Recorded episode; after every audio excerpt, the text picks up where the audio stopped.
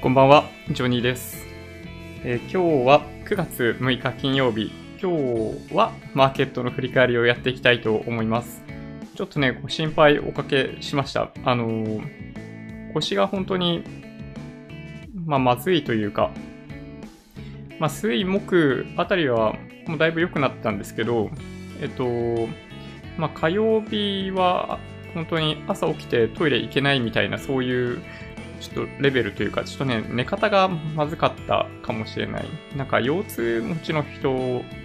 はわかるかもしれないんですけど、仰向けって結構危険なんですよね。あの、腰って曲がってるんで、その、仰向けって実は負担がかかってる状態なんですよね。横を向いてる状態の方が負担って実はかかんなくって。で、そういう状態だったら本当は良かったんですけど、なんかそんなこんなで、はい。お休みしました。まあ、それ以外にもちょっと、あの、お仕事の方でもトラブルがありまして、はい。まあ、そういうのもあって、あの、しばらく配信できなかったんですけど、3日空けちゃったんですが、月曜日ぶりに配信をさせていただこうかなと思ってます。まあ、なんか腰痛のお話は、まあ、ちょっとまたどっかでしようかなと思うんですけど、はい、20歳ぐらいからちょっとあってですね、あの、椎間板ヘルニアなんですけど、20歳になるかならないかぐらいの時にちょっと手術して、それ以降ずっとなんか持病みたいになっちゃってるんですよね。あの、非常に残念なんですけど。まあ、なので今後は気をつけたいと思います。はい。あの、一応ぎっくりではないというか、まあ、ただね、症状としてはぎっくりとあんまり変わんないですね。はい。あの、本当にひどい時は地面を這いつくばってトイレに行くみたいな状態です。はい。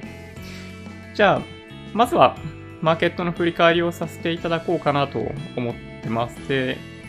あ、まあ、その前に一個だけニュースというかですね、まあ、これもマーケット絡みのニュースを一つお話ししようかなと思ってます。はい。ちょっと皆さん本当にコメントありがとうございます。ちょっとこれでもちっちゃいかな？こんな感じ？これ SBI なんですけど、運用管理費用信託報酬の引き下げについて。ということで、SBI 全世界株式インデックスファンドが、まあ、信託報酬下げるよというニュースですね。はい。すいません、なんか結構皆さん、腰に対して、はい、いろいろコメントをいただいてますね。はい。ちょっとまた、後で、あの、その苦労話はさせて いただこうかなと思います。ちょっと結構僕もいろいろ話したいといえば話したいんですよね。で今回、信託報酬の値下げがあったものが何かっていうと、えっと、まあ、全世界株式ですね。一言で言うと。EMAXIS スリムだったり、楽天だったり、あの、それぞれ全世界株式ってあると思うんですけど、まあ、SBI が、まあ、SBI の商品がもともと変更前、この一番下の実質的な負担のところですけど、年0.15%だったのが、年1.09%ということになるそうです。ね、これは本当にね、ありがたい限り。なんか信託報酬の値下げ相次いでて、2週間ぐらい前、1週間、2週間ぐらい前にも、その SBI のマンガードの S&P500 の商品ですごい低い0.1%を割るような信託報酬が設定されているような商品の発表がありましたが、まあ、本当になんかね、資金が一定以上集まらないと、なんか運営が難しいんじゃないかなという気がするほどに、信託報酬の、まあ、値下げ合戦っていうのが行われていて、まあ、ある種これ、まあ、僕ら的には本当に喜ばしいかなとは思いつつ、まあ、コスト競争に参加できない会社っていうのはどうしても弾き出されることになるのかなっっていう気がしますね。うん。なんかね、でも本当にすごいっすよね。委託会社、販売会社、自宅会社0.04%、0.02%とかね、なんかね、こういう世界ですもんね。これ逆に言うとなんか SBI 証券以外で売れんのか問題があるような気がするんですけどね。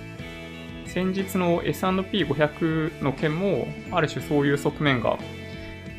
あるなという気がします。まあもしかすると、まあ、こういった商品、他で販売しにくい状況を作って、まあ、これを理由に講座解説をしてもらいたいみたいな、まあ、そういう思いもあるのかなとは思いますけどね。はい。まあそうですね。あの、全世界株式は、なんというか、もう何も考えずに、投資1個だけでやりたいっていう方にとっては、良い商品だと思うので、まあ、VT に投資投資する楽天の全世界株式だったり、EMAXIS のオールカントリーもそうですけど、あのね、本当に1個だけ選べと言われたら、こういうのを選ぶのがいいんじゃないかなという気がします。まあ、その代わり、その代わり、これ、あの、日本とかも入ってるんで、やっぱりね、その、相対的には、アメリカとかを中心にした商品と比べるとパフォーマンスがちょっと低いっていうのが、まあ実態だったりするんで、うん。本当に、まあ1個しか選ばないだったら、まあこういうのもありじゃないかなと、まあいう気はします。まあ僕はちょっとね、ややもうちょっとアグレッシブに投資をしたいというのがあるので、まあ全世界株式はあんまり選ばないんですけど、パフォーマンスが高いところと低いところを両方とも含んじゃってるんで、まあ、そういう意味では本当に世界の平均になっちゃうんですよね。まあ、それはディスク分散っていう意味ではものすごい意味があると思うんですけど、まあ一方でちょっと物足りない感じがする。で、まああとね、1個しか投資しないっていうのは、まあ、少々面白みに欠けるみたいな側面もあるので、そうまあ僕は全世界株式は利用してないですけど、まあおすすめできるかなという気はしますね。そうですね、あのー、コメントでいただいてますけど、やらないかでゲソさんがおっしゃってるように、そう、資金が結局集められないと、ね、あの、運営資金が確保できないことになって、あの、ダメになっちゃうみたいなこともあり得るので、まあそういう部分は心配ですね。まあ先日の SP500 連動のものは本当に新規だったんで、まあコストとかいろいろ心配な面がありましたけど、どうなんでしょうね。これもう、もしかしたらある一定以上の純資産を持っている上で大丈夫という確信をもとに、ま、やっているのかなという気はしますけどね。はい。じゃあ、マーケットの振り返りに行ってみます？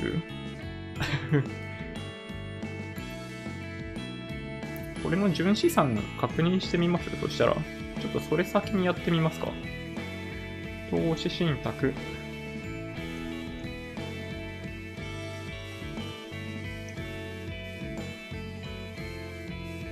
これか。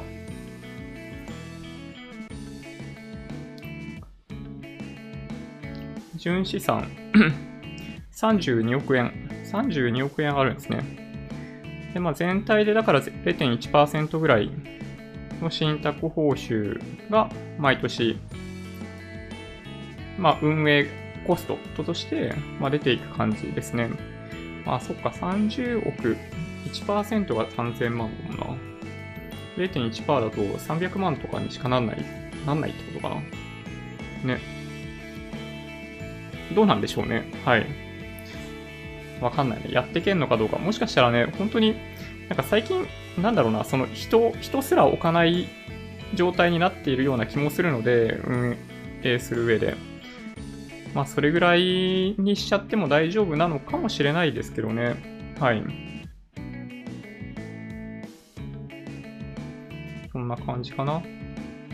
ちょっと一旦マーケットの振り返りをしようかなと思ったりします。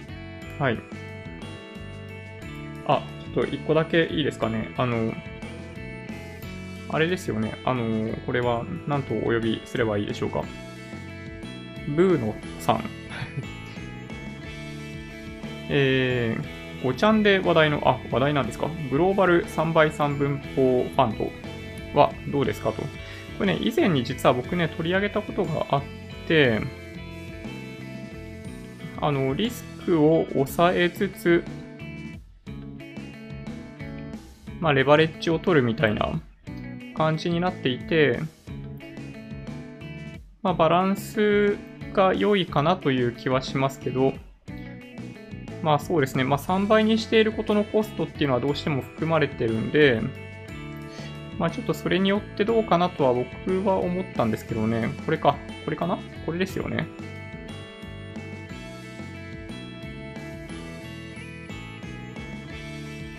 で、なんかね、純資産の増え方も、なんかね、激しかったような気がする。うん、みたいな感じ。そう、だから、まあね、いいと思うんですけど、まあ、レバレッジかけてくれなくってもいいんだけどな、みたいなのが、まあ僕個人的には結構あったりするんですよね。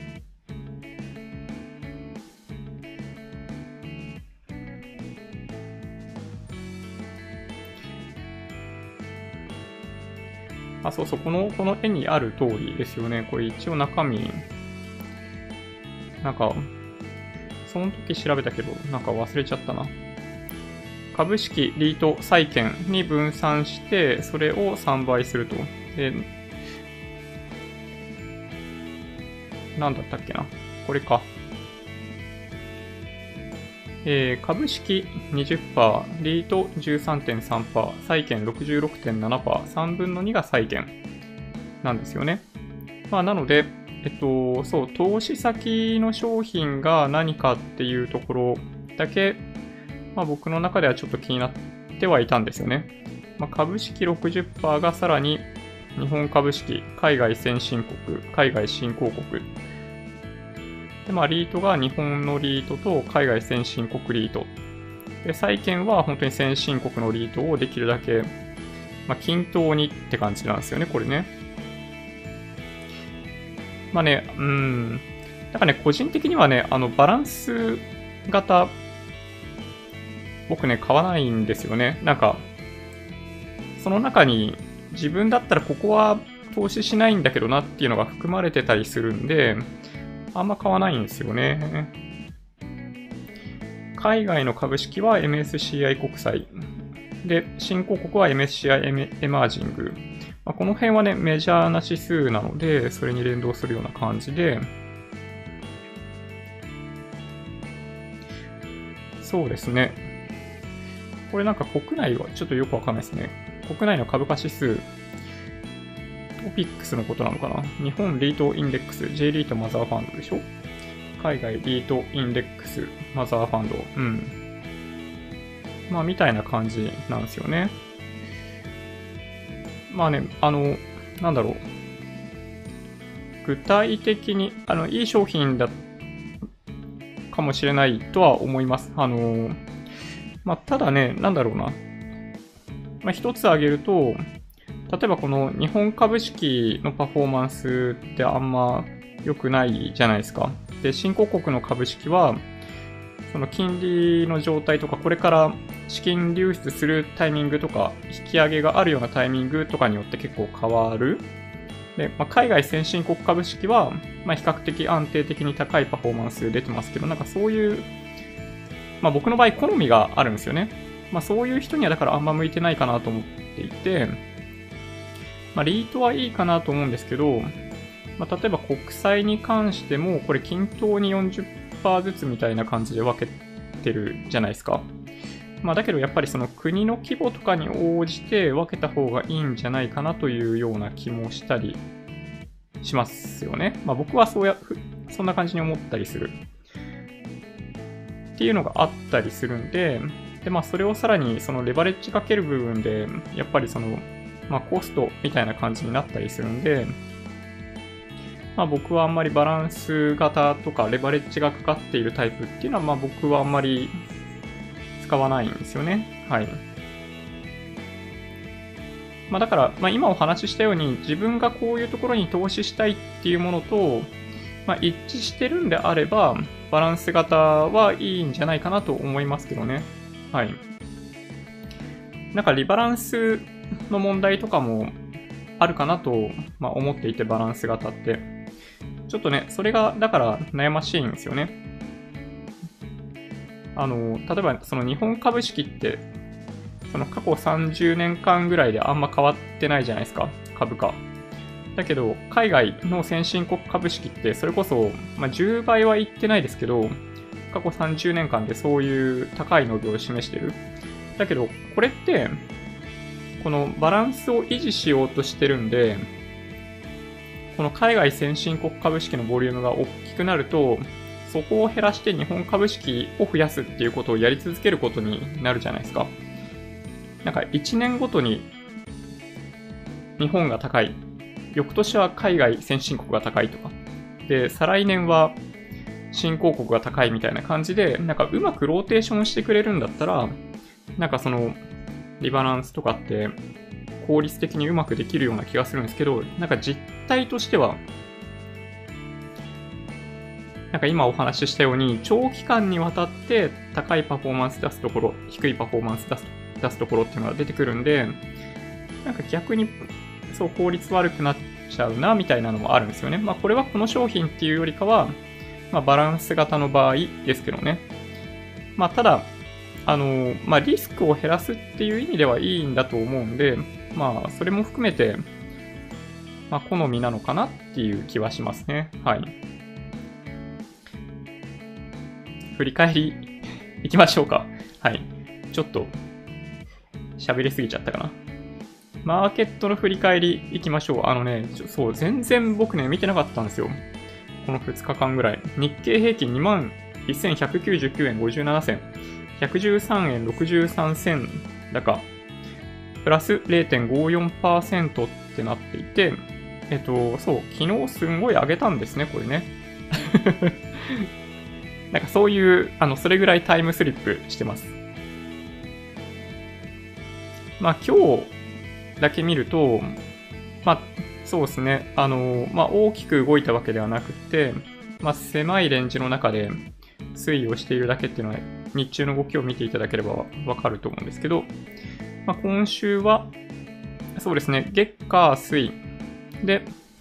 まあ値がためをして、木金みたいな感じですかね。で、結果として、この50日移動平均線とか、で、確かこの上ぐらいに200日移動平均線がちょうどあるのかなっていうところまで一気に戻ってきた。この急落の過程で、あの、一気に割り込んでったところまで、まあ戻したっていうのが、まあ昨日、今日、というかまあ今週の動きなのかなっていう気がしますね。まあ今週、1週間っていう意味でいくと、まあこの長い陽線が、まあ、立っていて、そうですね、25週移動平均線、50週移動平均線とかが、まあ上から来ているようなところが、まあ、近づいてきてるかなってところですね。まあこっからがだから難しい、難しいというか、まあ売られやすいポイントかなとは思ってます。で、トピックス1537.10プラス2.64、プラス0.17%。まあ、結構日経平均と差がありますよね。まあ、ただ、なんか今週前半というか先週ぐらいからトピックスの方がパフォーマンスが良かったような気がするんで、まあ、今日は、まあ、圧倒的に日経平均の方がパフォーマンスが良かったって感じかなと思ってます。まあ、日中の動きは同じような感じであんまり激しくなくって、まあ、中足で見ても、まあ、さっきお話しした通りですけど、まあ、この長い目で見た時の、まあ、下降トレンドの中で移動平均線に近づくように反発したっていうのが、まあ、今の状況かなと思います。まあ、日足で見てみると、まあ、こんな感じか。50週、50週じゃない、50日移動平均線の上。なんかね、この辺で維持できるといいんですけどね。はい。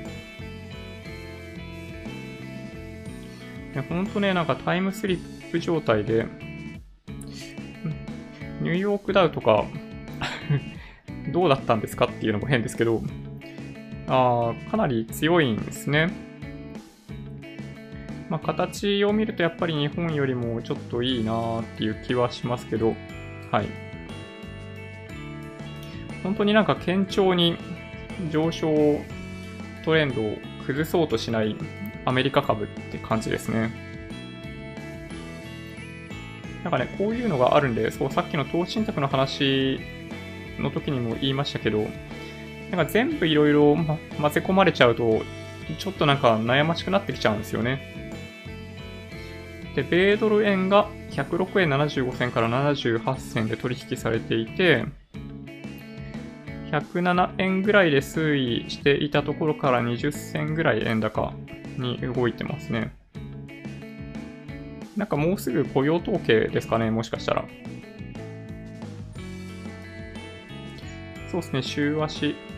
うーん、ちょっと為替は月足で見てみたい感じがしますけど。はい。こんな感じか。よいしょ。じゃあ日経平均の PR なんですが、今11.94倍、PBR が1.05倍ですね。本当に1倍を切るようなところまではやっぱりね、いかなかったっていうのが直近数週間の動きかなと思います。JPX 東証一部出来高が11億4000万株。売買代金が2兆円乗せしていて、2兆900億円。値上がり921、値下がり1124、変わらず106。値下がりの方が多いんですね。はい。で、モーニングスターで新高値銘柄数を見ると50あっ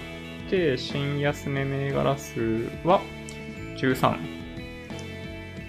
トレーダーズウェブ、新高値銘柄、新安値銘柄、業種別の動向を見てってみますか。電気機器、アドバンテスト、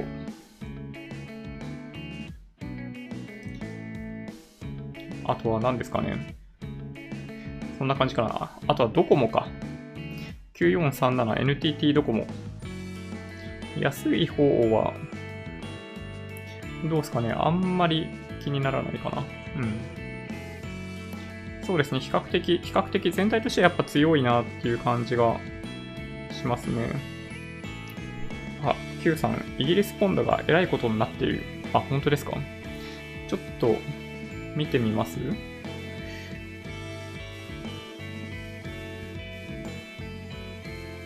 お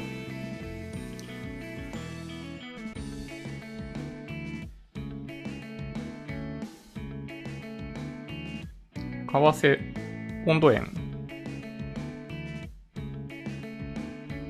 あー、うん、そうですね。まあ、反発したって感じですかね。あれですよね、その、ハードブレグジットなくなったんじゃないかみたいな雰囲気の中で、っていう理解で合ってます。温度が再び買われたみたいな感じかな。まあ、ただね、こういうチャート見ても、うん、ちょっと嫌な感じであることは間違いないかなとは思いますけど。はい。で、ビットコインが今116万円付近で取引されてます。みんなの仮想通貨ですけど、今日は堅調に上げてきていて、103万円ぐらいから110、違う、113万円ぐらいから116万円ぐらい。日足で見てみると、そうですね、比較的底堅い。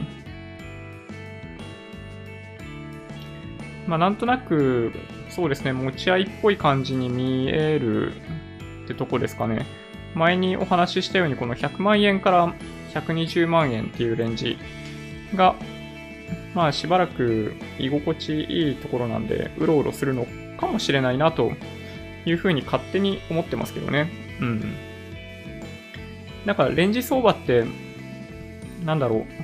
う。上で高いところで売って安いところで買えば、結構いけるんじゃないかとかって思ったりしますけど、なんか実際ややってみようとすると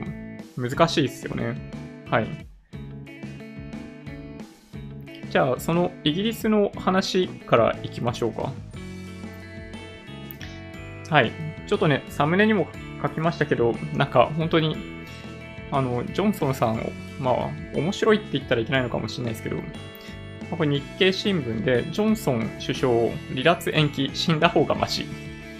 すごいですよね。発言が尖ってますね。相変わらずね。離脱延期を申し入れるなら死んだ方がマシだと語ったと。まあ、こういう人は絶対に死なないと思うんですが まあ、そうですね。あの、この2日間ぐらいでお伝えできていなかったことがまさにこれですね。確か月曜日の段階で、合意なき離脱にならないための方法の2つのうちの1つが実行に移されて、まあ、それがそのシナリオで進んでいる感じですね。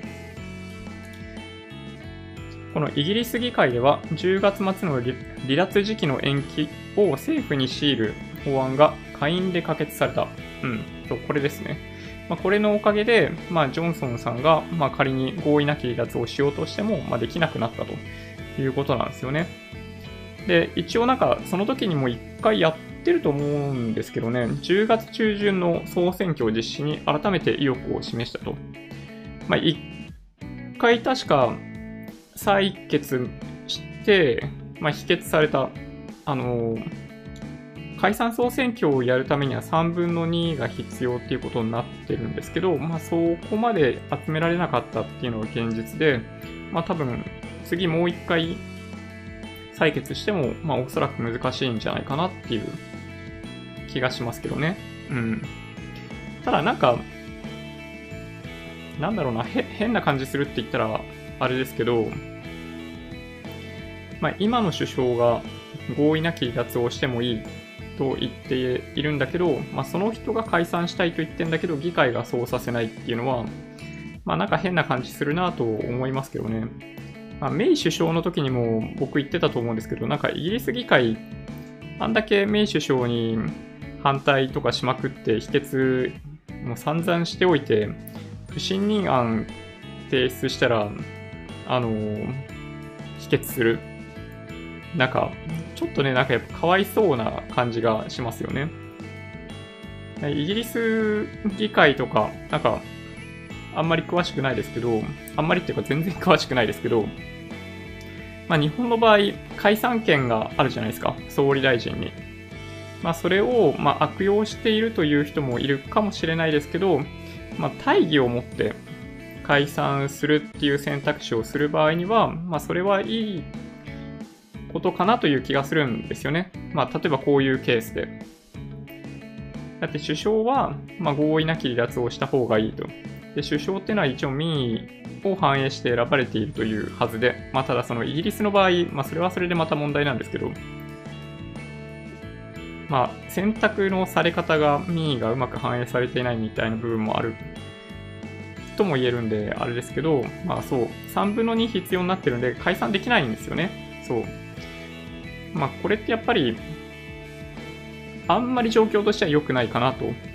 いう気がします。まあ、というわけで、まあ、何かっていうと、えー、10月末になっていた期限は1月末になりましたっていうことですね。はい。もう本当に得意の先送り、今年、なんだろうな。行われている地政学リスクだったり、こういうイシューっていうのは大体ずっと先送りですね。米中問題もそうだし、イランの問題もずっと先送りですね。で、まあ一応って感じなんですけど、まあこれロイターの記事で、イギリス政府移動の自由即時廃止を撤回。在住 EU 市民に配慮。まあ、これね、結構まあ、アグレッシブなことを言ってましたけど、ちょっと最初のとこだけ読みますね。合意なき離脱に備え、EU 市民の英国在住を可能にしていた移動の自由を直ちに終了させるとの計画を示していた。まあ、そのために、まあ、かなり、まあ、懸念がされていたというか、どうなっちゃうんだろうと思っていた人たちもかなり多かったと思うんですけど、そう、結果として、離脱日から2020年末までの間に入国した EU 市民については3年間の在留資格を与えるという方針に戻すことを明らかにしたと。まあ、いうことですね。はい。まあ、やっぱり、その合意なき離脱になった時に、まあ、一番恐ろしいのは人物金がなんだろう、スタックするというか、その流動性が下がるっていうことが、やっぱり一番、まあ危険というか、まあ経済をシュリンクさせる要因になるので、まあ少なくとも、まあ今、イギリスに住んでいる人たちについての、まあ自由な行き来っていうのは保障されそうだっていう、これはまあポジティブなニュースですね。はい。いや、もう本当にね、あの、すべて先送りニュースですね。これも先送りニュースですね。これも。NHK ニュースウェブ、イラン核開発の大幅加速を見送り、アメリカと対立和らぐ見通し立つと、まあ、いうことですね。えっと、こっちは前回60日間の猶予を、まあ、合意していた各国に与えていたはずですね、イランとしては。で、7月の7日ぐらいに、濃縮レベルっていうのを引き上げていて、で、何かしら回答を求めてたんですけど、まあ、合意していた、まあ、ドイツ、フランスとかそういうところからも、まあ、交渉はしてるんじゃないかなと思うんですけど、あんまり進展もなく、結果として、まあ、このタイミングになってイランが、あの、なんだ、核開発に必要となりそうな、その濃縮レベル20%まで一気にやるみたいなことはすぐにはやらないということみたいですね。なんかね、これ、どうなっちゃうんですかね。だんだん、みんなの関心が薄らいできているような気もするんですけど、まあ、ただね、アメリカの態度がああいう感じなんで、ちょっとこの後どうなっていくのかわかんないですけどね、なんかね、この記事、この NHK ウェブの記事、なんか、なかなかよくって、今までのここに至るまでの経緯とかが書いてありますね。この核合意2015年7月で、参加した各国はアメリカ、イギリス、フランス、ドイツ、ロシア、中国の6カ国、プラスイランで7カ国ですよ、みたいな。本当に具体的に書いてあって、あの、そう、よく話題に出てくる遠心分離機ですよね。あの、10年間にわたって1万9000機から3分の1に当たる6100機に減らす。で、濃縮度は3.67%。で、15年間にわたって抑えることを義務付け、みたいな。まあ、これ、まあ確かにね、中途半端な内容といえば中途半端だと思うんですよ。一時的にそういうのを、まあ、しないでもらうための合意のようにしか、まあ確かに見えないので、まあ、トランプさんが、まあ、もう一回これ仕切り直ししたいという理由はまあわかりますけどね。はい。で、前回イランが発表していた内容は、そうか、これか。あの、3%余りに制限されていた濃縮、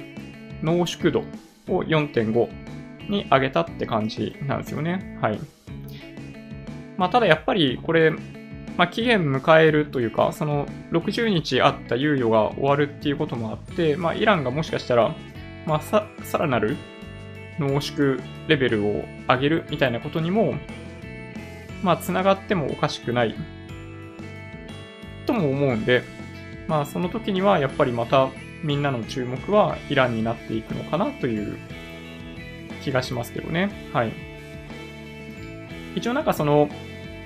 平和利用のために必要な濃縮レベルっていうのは、なんか5%弱とかいうことになってるらしいんで、まあ、それゆえにイランとと、イランとしても、そのすぐに核兵器に利用可能なレベルまで上げるとは、あの、言わなかったっていうことかなと思ってます。はい。まあ、ちょっとね、そこまでやっちゃうと、本当に今のこの関係が崩れてしまうっていうことをまあ、イランは分かっているというか、まあ、イランは決して、まあ、どこかと違ってっていうと言い方悪いですけど、瀬戸際外交をやっているわけではないので、まあ、そういう意味では、あの、まあ、そうですね、まあ、ギリギリのところでイランも冷静さを保っているということかと思います。まあ、ただね、経済制裁が厳しいんじゃないかなと思ってますけどね。なんかイランの石油、どこの国も買ってくれないような状況になっちゃってるじゃないですか。そうだからね、多分あの財政とかそういう観点ではかなり国内状況厳しいんじゃないかなと思いますけどね。うん。ちょっと心配だなと、まあ思います、僕は。で、えー、もう一個、まあ国外、海外というか国内ニュースというか、まあ韓国のニュースですね。日本の先般企業製品不買条例、条例案可決、韓国、ソウル、プサンとあります。ね、これ、なんかね、本当に、前向きに、なんかその関係を改善したいと言いながらもこういう感じになっちゃったりするんで、そう、なかなかやっぱ難しいなと思いますね。で、まあ、まあ、日本としてできることは、まあ、もはやほとんどないと思うんですけど、韓国国内の経済状況って悪いじゃないですか。輸出減ってきているし、半導体の輸出なんか本当に前年比でマイナス30%とかでしたよね、確か。で、若い世代の失業率も上がっ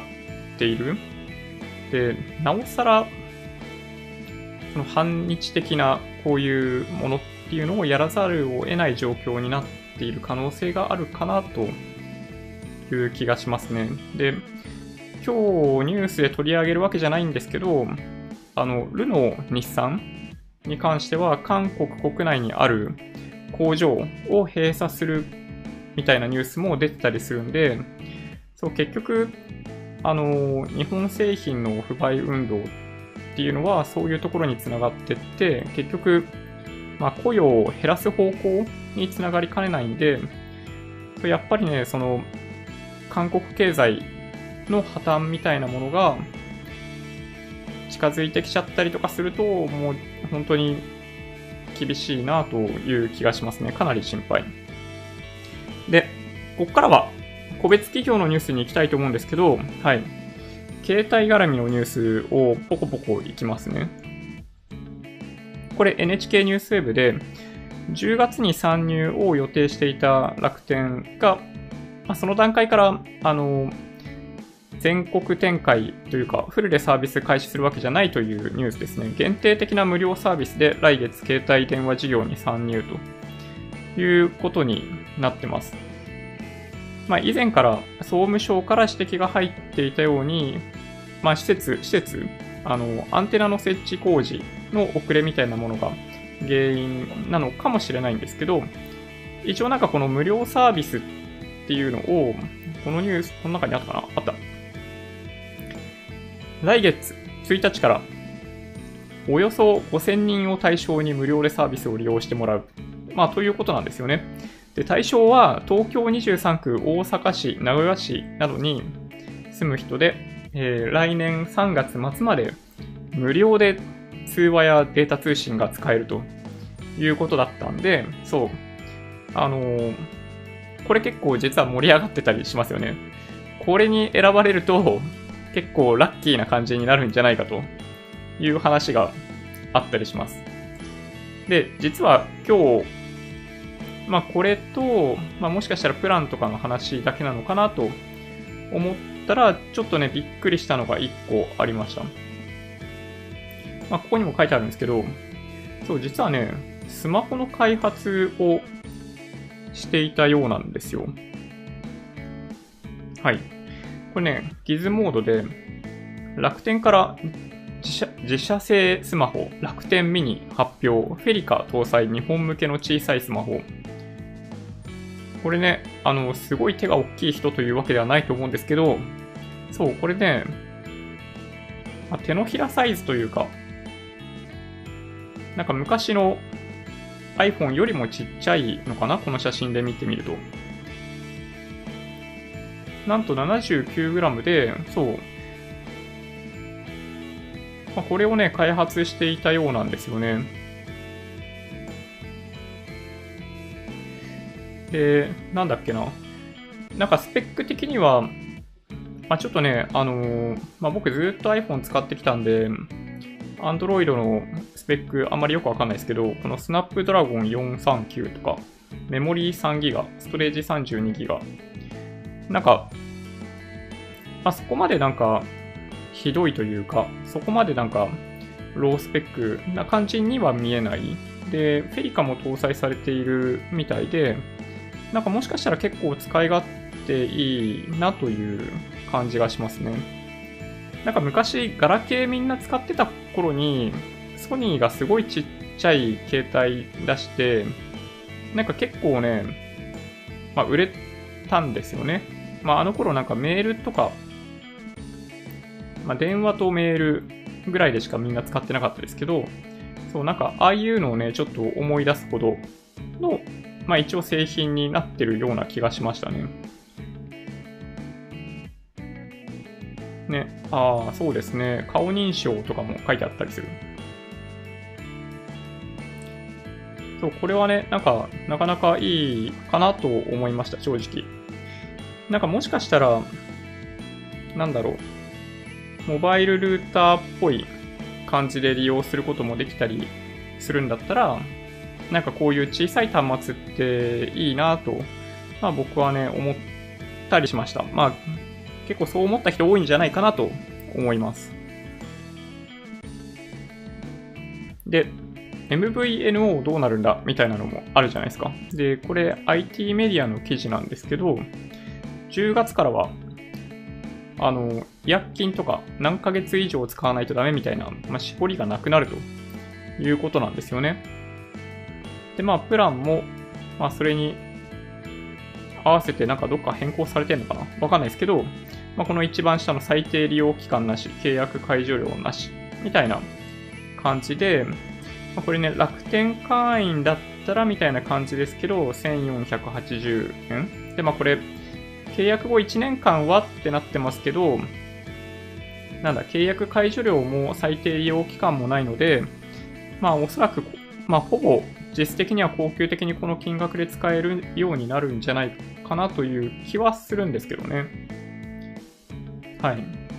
まあ、いわゆる格安 SIM っていうのを利用すると、そう、大体こういう金額感になってきますよね。1000円とか1500円みたいな感じ。はい。で、なんか確か楽天モバイル、この MVNO は MNO、この自社ネットワークの方にまあ移行していくような感じみたいなんですけど、なんかやっぱりその最初にお話ししたように、やっぱりそのインフラ投資みたいなものの進捗によって、なんかどういう感じで移行するのかっていうのが決まってくるのかなと想定してますけどね。ただなんか一個どっかの記事見てて気になったのは、なんかその au のローミングは来年の春からみたいな感じになるらしくて、で、なんかその自社、自社の電波と、そのローミングの切り替えがあったりとかすると、なんかやっぱりその回線の途切れみたいなのがあったりするみたいなことも、なんかどっかの記事で書いてあったような気がするんで、うん。ちょっとね、その辺が気になりました。で、まあ結局のところ、えっと、MNO のプランについては出てきてないんですけど、まあ、楽天側からは、あの、まあ、予想、想像しているよりも安いのが出てくるよということだけ、まあ、情報としては出てましたね。で、まだまだちょっと携帯絡みのお話ですけど、これネタフルですね。ソフトバンク。今日発表されたのは、契約期間も契約解除料もない料金プランを発表ということになってます。まあ、先日 au からは、なんかその、総務省の、ま、指示というか、方針に合わせたようなプランを用意するということだけ言ってましたけど、あの、まあ、ソフトバンクはもう、なんだろうな、なくすってことかな？はい、そうですよね。なくすっていうのは、その、契約解除料というか、違約金っていうのが、なくなるみたいな感じかなと思います。で、なんかこういう形に集約されるみたいですね。で、基本プラン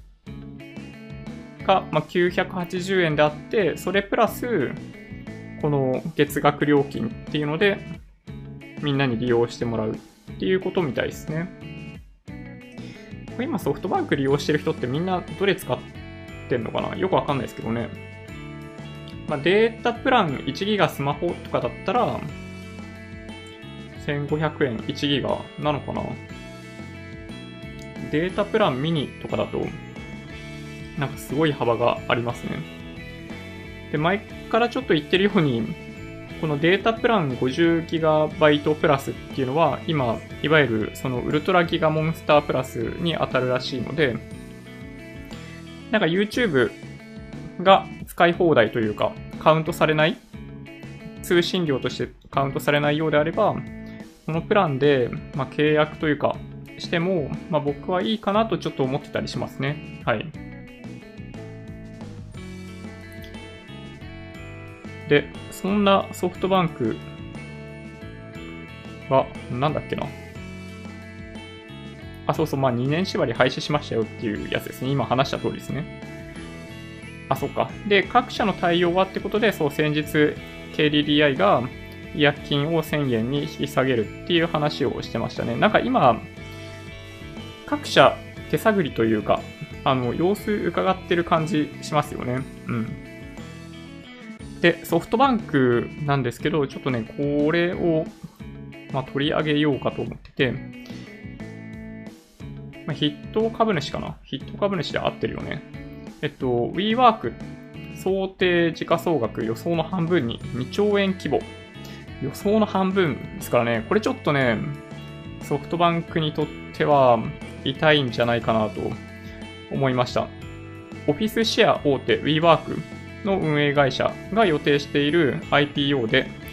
当初の想定時価総額が市場予想の半分程度となる200億ドルにとどまる見通し。赤字が続く中、不動産賃貸をベースとする事業の成長性に投資家が厳しい目を向け始めているということなんですよね。で、ソフトバンク、累計で100億ドル以上出資していると。すごいですね。上場するとえー、時価総額が200億ドルになると想定されているうちの100億ドル出資していると。なんかね、すごいですね。これ、なんかソフトバンク、EXIT に失敗すると結構痛いことになりそうな気がしますけどね。なんか今のソフトバンクグループの収益構造って、なんかその、まあ、携帯もすごい大きいですけど、それに続く規模だったかな？か、それ以上か半分忘れましたけど、それが、あの、投資事業ですよね。あの、いわゆる、なんかビジョンファンドって言われているやつ、経由の、なんだろうな、まあ、評価益とかが計上されて、ものすごい、まあ、多額の利益が出ているように見えていたと思うんですけど、その中でこうやってだってこれ、なんだ ?400 億ドルになるはずだったのが200億ドルにみたいなのになると、ね、すごい当てが外れるというか、いうとこありますよね。で、まあソフトバンクの、あの、なんだ、ビジョンファンド、まあファンドの、まあ投資事業て、まあものすごい多くの資金を集めている。で、サウジアラビアとのつながりとかも指摘されていて、まあ、資金は多額あるんですけど、まあ、前からお話ししているように、やっぱ有料な企業を見つけて、まあ、市場のリーダーにドカッとお金を注ぎ込むみたいなことを、まあ、最近特にやってるじゃないですか。ウーバーとかもそうですけど。なんか、それができる限界ってやっぱあるかなと思っていて、その資金がどんどん集まってくると、次第にそのリターンが ROI みたいなのがちっちゃくなってくみたいなことが、まあ、想像しやすい。あの、アクティブファンドでよくある話ですよね。イフミプラスとかがそういう状態だったりするかな、もしかすると。っていうのがあったりするんで、そう、これっていうのは、やっぱこっからそう簡単にもしかしたら投資事業でずっと多額の利益出すっていうのは難しいっていうことを、なんか示唆しているかなと、まあ、僕はね、勝手に思いました。で、まあ、そんな携帯絡みのニュースですけど、来週発表会ありますね。Apple です。 Engadget Japan で2020年の iPhone は画面埋め込み型タッチ ID 搭載かと。まあこれ待望の機能ですよね。もう日本人はマスク大好きなんで、あの、Face ID で認証できない人めっちゃいると思うんですよね。そう、なんかね、開発しているんじゃないかという噂が出ていて、そう、これね、やってくれるとすごい嬉しいですよね。なんか、マスクをしていても認証できるような状態にまで、なんかその AI に学習させることもできるみたいなことを言ってる人いましたけど、なんかいくら頑張ってもちょっと僕はできなかったですね。逆に、あの、メガネをしてるしてないとか、サングラスしてるしてないとかで、認証されるされないみたいなことにはならないんですけど、そう、やっぱりね、マスクしてるとね、なんか鼻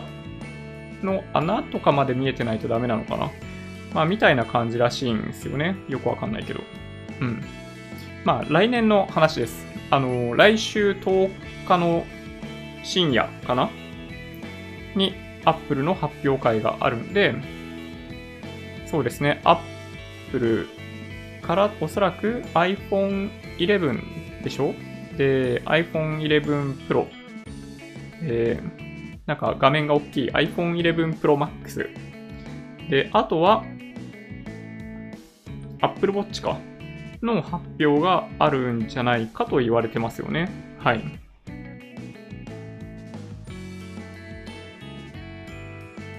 で、もう一つ、まあ、ちょっとね、あの、今後どうなっていくのかなと、ちょっともうちょっと真面目なニュースって言ったら変ですけど、NHK ニュースウェブで、まあ、コンビニ結構ニュースになること多かったじゃないですか、最近。で、ミニストップ、人件費は本部負担にオーナーとの利益配分見直しということで、まあ、ある程度やっぱり、なんかその、フランチャイズというか、その、まあ、オーナーかなり厳しいです。いう話が、なんか、まあ、セブンとかでかなりニュースになってましたよね。で、やっぱり、その、ある程度、まあ、本部だけ儲かるみたいな状況っていうのは、まあ、良くない。っていうのが、まあ、あるからかどうなのかちょっとよくわかんないですけど、まあ、利益配分見直しして、まあ、ある程度、まあ、オーナー側も運営しやすいような方法にしようか、みたいなことを、まあ、言い始めてるみたいですね。なんか具体的にどうなるかっていうのはそんなに書いてないんですけど、ここですね、コンビニ業界では、店の売り上げから商品の原価を除いた、まあ、いわゆる粗利を本部と店で分け合っていると。で、店のオーナーは人件費や食品の廃棄にかかるコストの大部分を負担し、手元に残った金額が利益になると。っていうことで、まあそもそもこの辺の関係で、まあ薄利なんですよね。で薄利である上に、その人の確保が最近難しいっていうのもあって、もうとにかく厳しいっていうのが、まあ、セブンのニュースだったような気がします。で、まあそういうわけでミニストップが言ってるのは、コンビニのオーナーが利益を確保できるよう、本部と店の関係を見直しますよと。人件費などのコストを本部も負担する新たな仕組みを2021年3月をめどに導入する。まあ、ということですね。なんか、ね、あんまり、なんかそのマスターとスレーブみたいな関係のフランチャイズシステムは、やっぱりちょっと僕もどうかと思うんで、まあ、これはいいことかなと思ってます。はい。そんな感じかな。で、まあ、ちょっとね、あんま関係ないニュースをいくと、あの、京都アニメーションの火災あったじゃないですか。で、まあ、それで、新作映画が公開されていて、このバイオレット・エヴァーガーデンっていうものの、まあ、映画版なんですけど、あの、エンドロールに犠牲者の名前が入ってたりするそうです。まあ、なかなか、なんか、そもそもこのバイオレット・エヴァーガーデン、あの、 Netflix とかで、アニメでやってたのを見れたりするんで、まあ、興味がある方は見ていただけるといいかなと思ってます。で、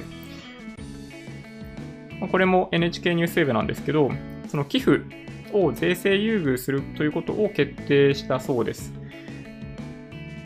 なんか日本ってあんまりその寄付に対しての税制優遇が効かないんで、なんかもともとみんなあんまり寄付に興味ないというか、寄付することのメリットあんまないんで、そういう行為を行わない人が多いと思うんですけど、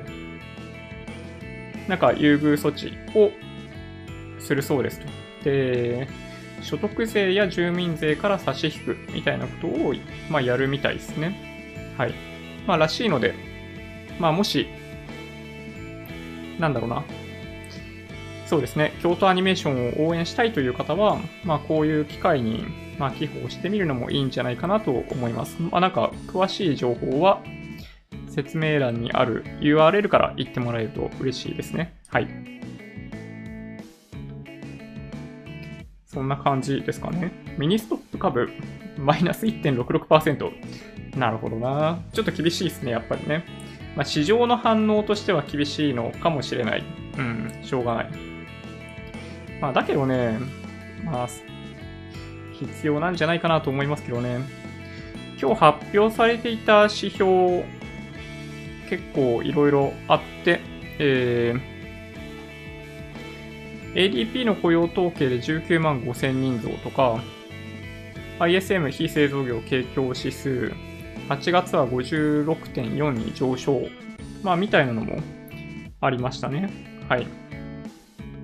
あとは、どうなんかな。あとなんか、ありました？雇用統計。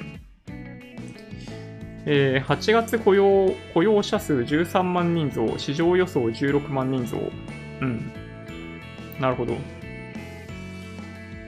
ということになったんですね。結果として。なるほど。で、前月速報値16万4000人増だったのは、15万9000人増に下方修正。失業率は3.7%で変わらず、平均時給は前年同月比3.2%増で市場予想を上回った。なるほど。はい。ということらしいですね。まあ、米ドル円の動きはそれに伴うものかもしれないですね。今、106円67銭ぐらいで取引されてますね。ちなみに CME 日経平均先物円建ては2万1150円ぐらいなんで、まあ、50円ぐらい下がってるってとこですかね。はい。そんな感じかな。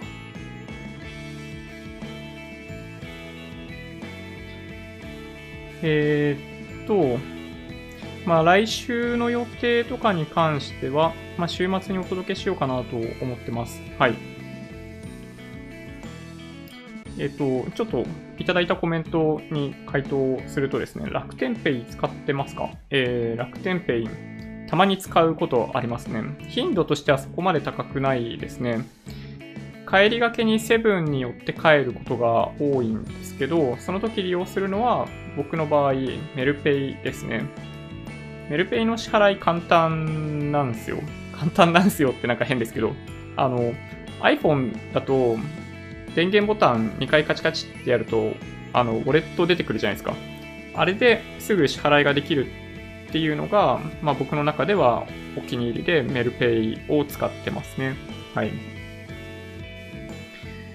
で、Yahoo で寄付したけど、経費になるのかな？あー、どうなんでしょうね。経費、事業でってことですかね。それってね、法人として寄付した場合ですよね。法人として寄付した場合は、なんか、もしかしたら制度としていけるんじゃないかなという気がしなくもないですけど、はい。どうでしょうね。はい。そんな感じかな。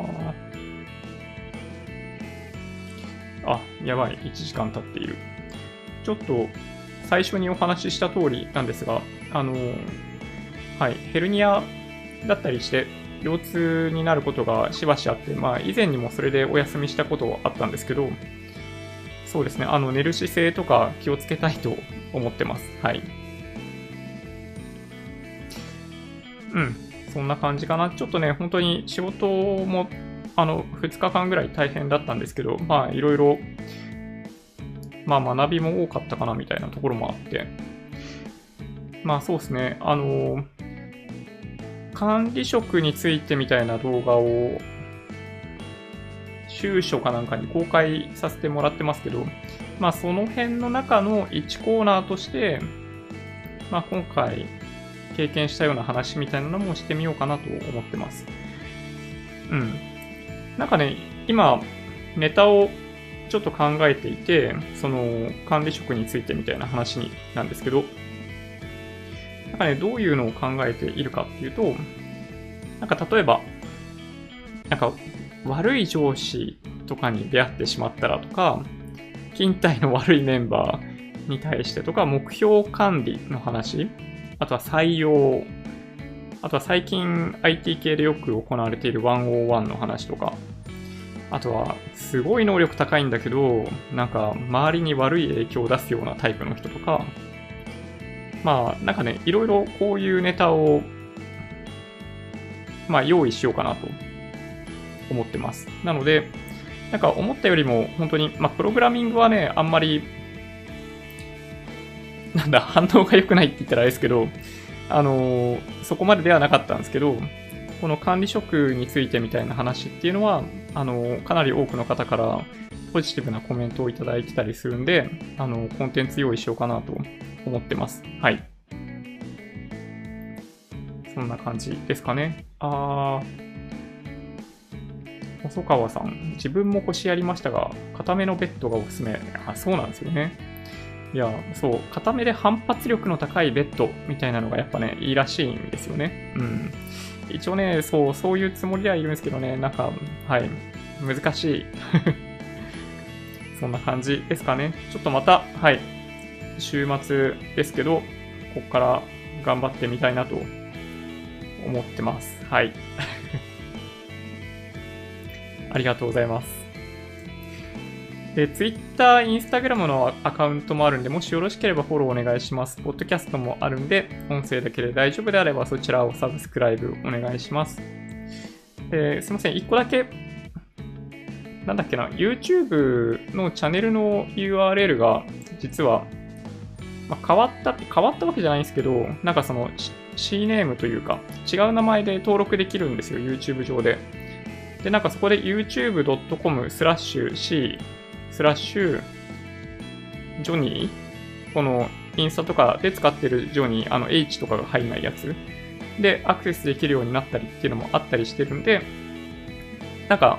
記載されてる URL はそっちに順次変更していこうかなと思ってたりします。はい。じゃあ、もし今日の動画が良かったっていうようであれば、高評価ボタンをお願いします。合わせてチャンネル登録していただけると嬉しいです。